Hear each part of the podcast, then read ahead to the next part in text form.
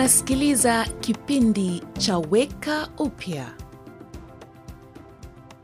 Yesu aliwaonyesha wafuasi wake kinaga ubaga ya kwamba wanafunzi sio jambo la mzaha.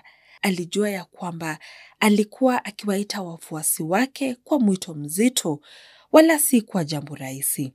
Kwa waliompinga Kristo, kuchukua msalaba wake kila siku kama njia ya wanafunzi ungefananishwa na mateso ya aibu yaliyotekelezwa na serikali ya Kirumi. Mungu sio katili ati atatuumiza ili kuonyesha uaminifu wake, ila kujinyima siyo jambo ambalo hutukujia kwa urahisi.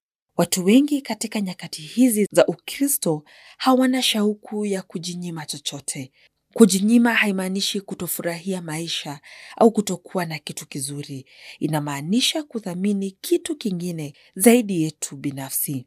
Sio kila kitu ambacho tukitakacho ni kibaya, lakini tunapoiweka mbele mapenzi ya Yesu juu ya yetu, hii inamaanisha ya kwamba tunajinyima ili kumpendeza Mungu. Nia ya Yesu siyo kusimama juu ya haki yetu, ila ni tuwatumikie wengine. Mara nyingine kuwatumikia wengine ina uzito wake na pia yaweza kuwa na hatari, kama vile tu kubeba msalaba. Tunapoiweka mbele tamaa yetu bila kuzingatia mapenzi ya Mungu, basi tunakosa nafasi ya kile Yesu anathamini mioyoni mwetu.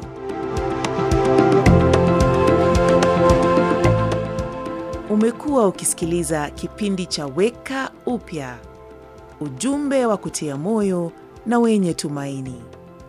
Ili upate habari zaidi, wasiliana na stesheni unayosikiliza sasa.